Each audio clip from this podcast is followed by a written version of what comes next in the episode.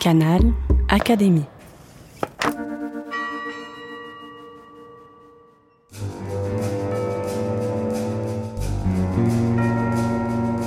Petite histoire de science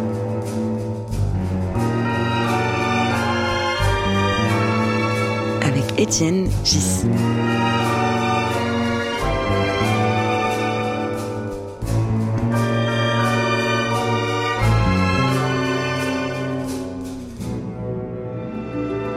Le podcast de l'Académie des sciences. Je suis avec Alain Juel, qui est un mathématicien, Professeur de mathématiques. professeur de mathématiques et donc mathématicien, et qui s'intéresse à beaucoup de choses, en particulier à des questions historiques, qui est à l'origine euh, d'un site internet que je recommande à tous, qui s'appelle Matouris. Assez original, puisqu'on y trouve euh, des œuvres d'art, euh, des tas de de- d'images, de, films même, euh, reliés aux mathématiques, qu'il a collectés au fil de ses promenades et voyages. Aujourd'hui, nous allons parler de Pascal, et en particulier d'un fameux théorème de Pascal, qui, il faut bien le dire, euh, n'est pas très connu dans le grand public. Il est connu peut-être, peut-être, des agrégés de mathématiques, et encore, euh, c'est un joli théorème que nous allons discuter, surtout son histoire, comment, ça s'est passé, et- etc. Alors commençons par le début. Raconte-moi, Alain, où se trouve ce théorème? Alors, ce théorème se trouve dans un traité disparu de, de Pascal. À l'âge de 16 ans, il a écrit un essai sur les coniques, essai E2SAY, et qui a donné lieu à un développement sous forme d'un traité que Leibniz aurait vu, mais ce traité n'était qu'à l'état de manuscrit, il n'a pas été publié et il est perdu, semble-t-il définitivement. Mais Leibniz a commenté ce traité.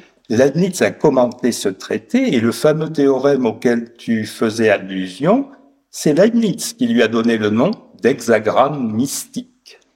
C'est un exemple de plus où le choix du nom est très important en mathématiques. Oui, il augmente le fantasme. Exactement. Qu'est-ce qu'il y a de- Nous allons voir tout à l'heure en quoi ce théorème est mystique. Voyons. Alors donc, ce théorème, il est, il n'est connu qu'à travers les commentaires qu'on a fait Leibniz. Exactement. Alors, j'ai cru comprendre aussi que Descartes a jeté un coup d'œil à ce théorème et n'a pas été très gentil avec Pascal.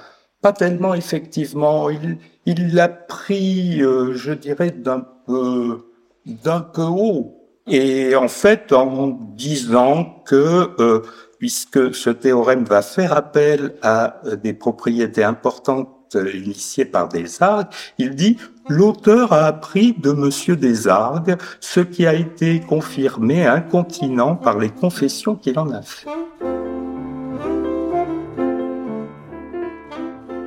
Comment illustrer un théorème de géométrie avec de la musique Alain Juel m'a suggéré une composition de Bob Watson pour les Jazz Messengers d'Art Blakey, dont le titre est Wheel Within the Wheel, la roue à l'intérieur de la roue. Oui, c'est parfait pour illustrer les cercles dont nous n'allons pas tarder à parler.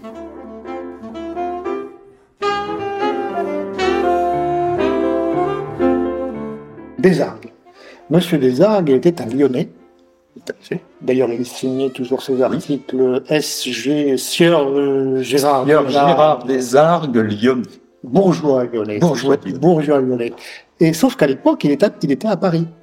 Il est à Paris et la chose est d'ailleurs évoquée picturalement dans une, dans une belle peinture murale à la Sorbonne où l'on voit discuter euh, Descartes avec Pascal, Desargues avec le père Mersenne.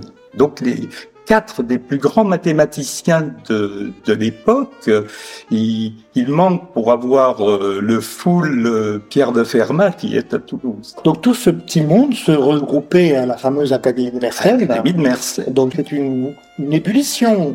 Ah, c'est une ébullition, et avec aussi le père de Blaise, Étienne Pascal. D'accord. Alors, tous ces gens se réunissent. Pascal est encore un très jeune homme, même garçon, hein, il, a, il a 13 ans, 14 ans. Euh, 16 ans quand même. 16 ans. La première 16 ans. fois qu'il a été à Académie Universelle, il avait 13 ans. Oui, oui, il en train. D'accord. Donc lorsqu'il écrit son traité, son essai sur les coniques, il a 16 ans. Et Desargues est beaucoup plus âgé. Oui, Il a 30 ans de plus que Pascal. il est quelqu'un d'affirmé, mais euh, néanmoins assez obscur. Mon sentiment sur Desargues, c'est que c'est l'un des premiers mathématiciens qui comprend que les mathématiques peuvent être utiles. Utiles dans la vie de tous les jours, utiles pour l'architecture. Oui, avec euh, sa collaboration avec Delorme. Donc c'est un, un grand architecte. Il a eu l'idée de transmettre sa connaissance géométrique euh, à ses contemporains architectes ou artisans. Et pour ça, il a décidé de changer toute la terminologie. Et il a écrit des textes incompréhensibles. Voilà, Bertrand, qui a écrit une vie de Pascal, souligne d'ailleurs que même si Blaise a emprunté euh, des idées à des argues, il fallait le comprendre et que bien peu de gens, pour ne pas dire personne, ne le comprenaient. On peut ajouter que, réciproquement ou à l'opposé, les textes de Pascal sont d'une limpidité extrême. Oui. Et euh, Pascal, c'est très important, reconnaît euh, l'apport de, de Desargues en disant, je, je le cite, je veux bien avouer que je dois le peu que j'ai trouvé sur cette matière à des écrits et que j'ai tâché d'imiter autant qu'il a été possible sa méthode sur le sujet.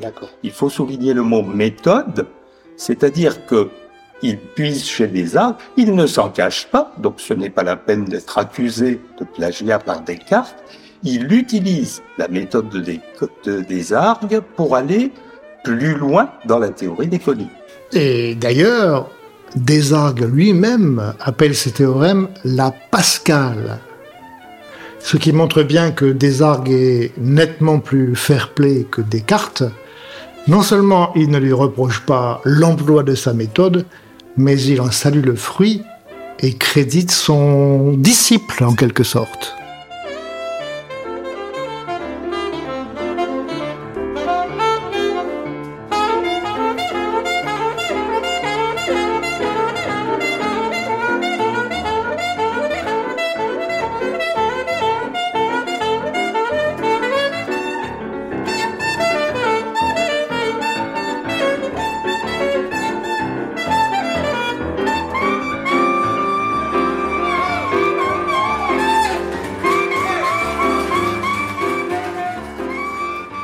Moi, je suis absolument persuadé que nos auditeurs sont tous en train de penser, mais c'est quoi ce théorème?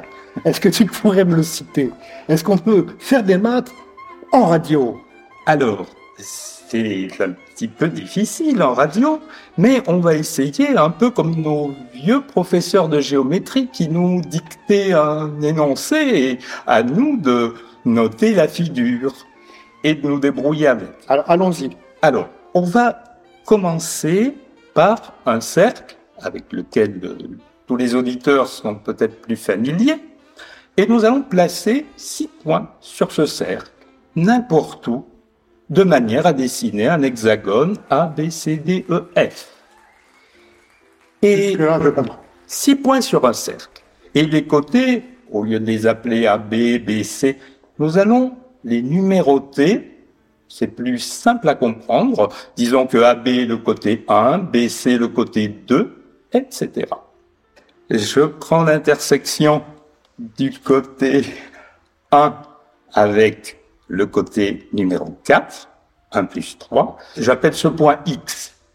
Je prends l'intersection du côté 2 avec 5, j'appelle ce point Y. Et enfin, l'intersection du côté 3 avec le côté 6, j'appelle ce point Z.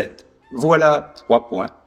X, Y, Z, obtenus à partir de mes points absolument quelconques, les six points sur Donc, six l'hexagone. points sur un cercle, on fait la construction que tu dis, et on se retrouve avec trois autres points X, Y, Z.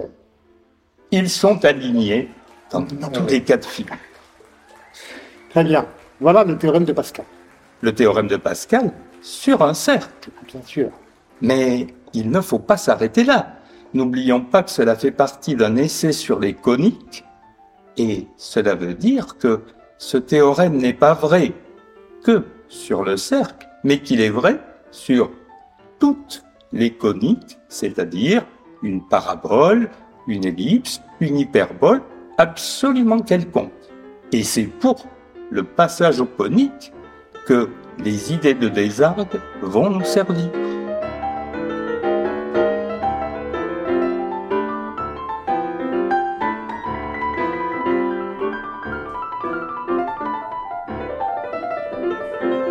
Desargues est l'un des fondateurs de la géométrie projective. On prend des figures et on les projette. Voilà. Hein, c'est une idée qu'on peut faire remonter à la perspective euh, à la Renaissance italienne. Voilà l'originalité de, de, Pascal.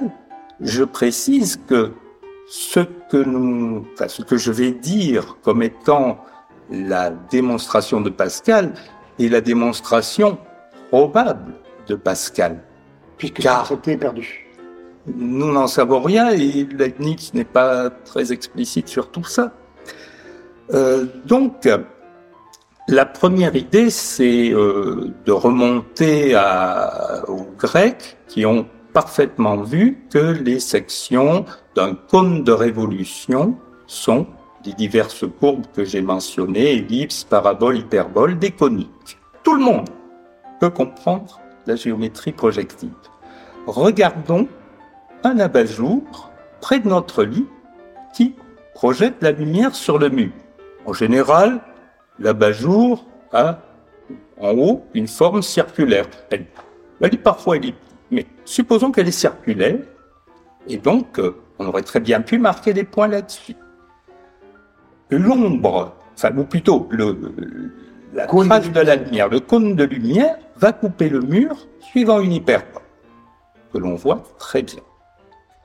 Par ailleurs, si maintenant je pose une règle au sommet de cet abat-jour dans n'importe quelle position, c'est-à-dire je dessine une droite, eh bien, son ombre va dessiner une droite sur le mur et des points d'intersection avec cette hyperbole.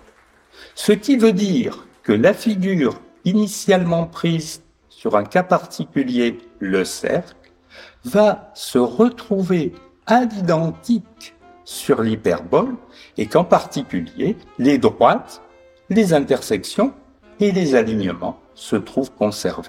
Donc la projection d'un cercle sur un mur, c'est une hyperbole, une ellipse ou une parabole suivant l'inclinaison du mur. Et alors que la projection d'une droite, bah, c'est presque une droite dans tous les cas. Voilà le, le, de la géométrie projective.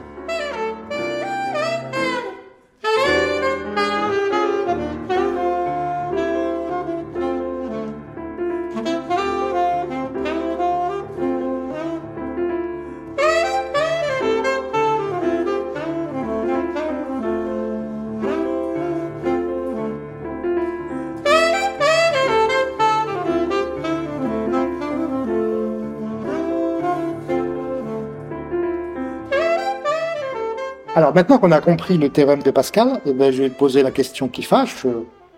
À quoi ça sert? Il paraît que Pascal avait reconstruit toute la théorie des coniques à partir de cela et en avait déduit, je crois que c'est sa sœur qui le dit, 400 propositions. Alors, j'avoue n'avoir pas essayé et je me demande si quelqu'un a essayé effectivement de reconstruire tout le traité des coniques à partir de cela, mais pourquoi pas? Alors, ce que j'aimerais te demander maintenant, c'est euh, dans la mesure où ce théorème de Pascal est célèbre euh, parmi les mathématiciens, il a nécessairement un, côté euh, contemporain. Et d'ailleurs, je le disais tout à l'heure, en principe, quelqu'un qui passe la négation aujourd'hui devrait connaître ce théorème et sa démonstration. Voir le, le Capes, il avait notamment été proposé dans un sujet d'écrit de Capes euh, dans les années 80. La question, est-ce que tu serais, est-ce que tu pourrais m'expliquer pourquoi ce théorème a une certaine actualité au XXIe siècle? Lorsqu'on l'explique ou qu'on l'enseigne, toi qui es un enseignant, quand on enseigne ça à, un jeune homme ou une jeune femme de 18, 20, 22 ans D'abord, c'est une belle illustration de la géométrie projective qu'on a cru à un moment ringarde et qui a repris euh, une actualité des performances dans l'utilisation de l'outil informatique. Ce n'est pas négligeable. Pour la formation des enseignants, il y a le côté esthétique, artistique des mathématiques. Il ne faut pas couper les mathématiques de la beauté et ce théorème, je crois, est, propre à, émouvoir un amoureux des mathématiques euh, de manière euh, indépendante de son époque. Euh, j'ai envie d'ajouter quelque chose. Certains théorèmes en mathématiques ont cette caractéristique, d'une part d'être beaux, comme tu viens de dire, d'autre part d'avoir de nombreuses démonstrations différentes dont on peut, entre guillemets, se régaler. Ah oui. Est-ce que celui-là est un exemple de théorème qui a beaucoup de démonstrations différentes? Beaucoup, je ne sais pas, mais il y en a. Oh oui, peut-être même une bonne demi-douzaine.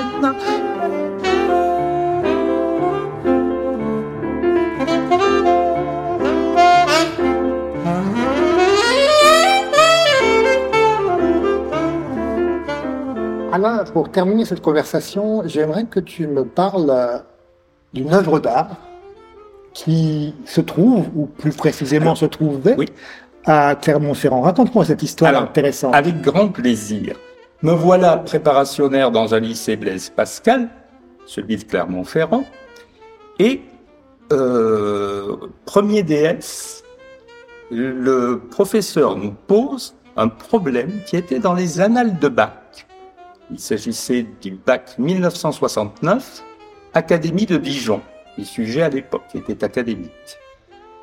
Et je l'avais vu dans mes annales pour. Euh, j'avais fait beaucoup de problèmes pour m'entraîner. Je choisissais plutôt les beaux problèmes.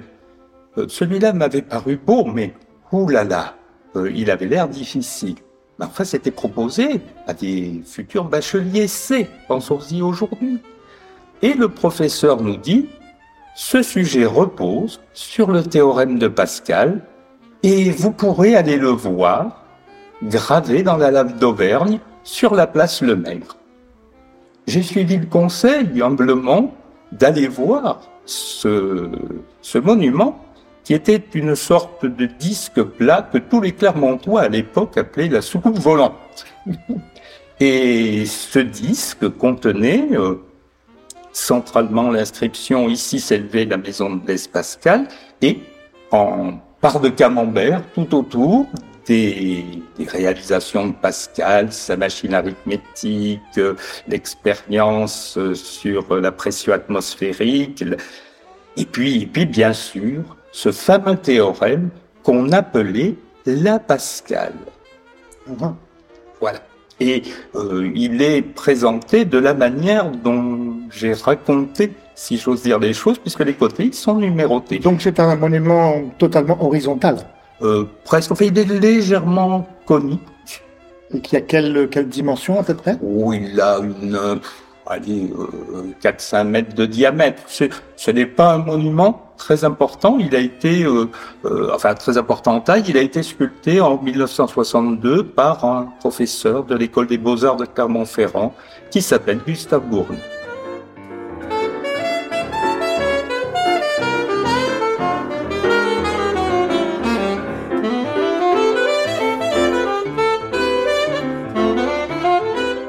Continuons sur cette œuvre d'art et explique-moi ce qui s'est passé par la suite et pourquoi il n'est plus exposé sur la place en question de Clermont-Ferrand. Alors ça, c'est terrible. Euh, il a été donc mis en 1962, moi je l'ai vu en 1970, et quelques années plus tard, il est démonté est stocké dans un entrepôt complètement improbable de la ville de Clermont-Ferrand. Euh, la raison est à la fois française et surréaliste. Je pense que peu de gens le devineraient. Pourquoi démonter un monument? Eh bien, tout simplement parce que les chiens vont faire leurs besoins dessus. Ben oui. Qu'est-ce qu'en aurait pensé Pascal? Euh, je crois que Pascal et tout autre mathématicien s'en indigneraient.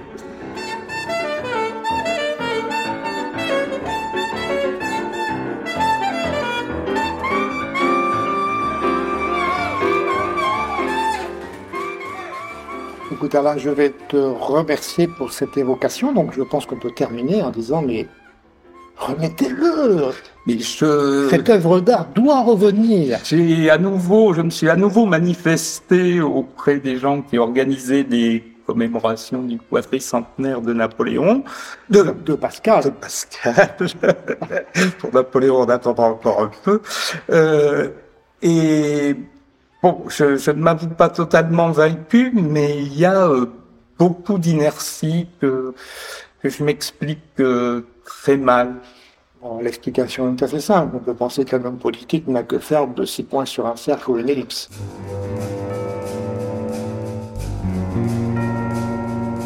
Petite histoire de science.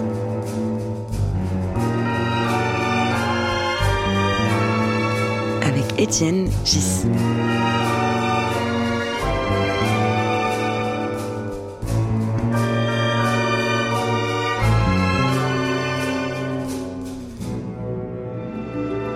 Podcast de l'Académie des sciences. Canal Académie.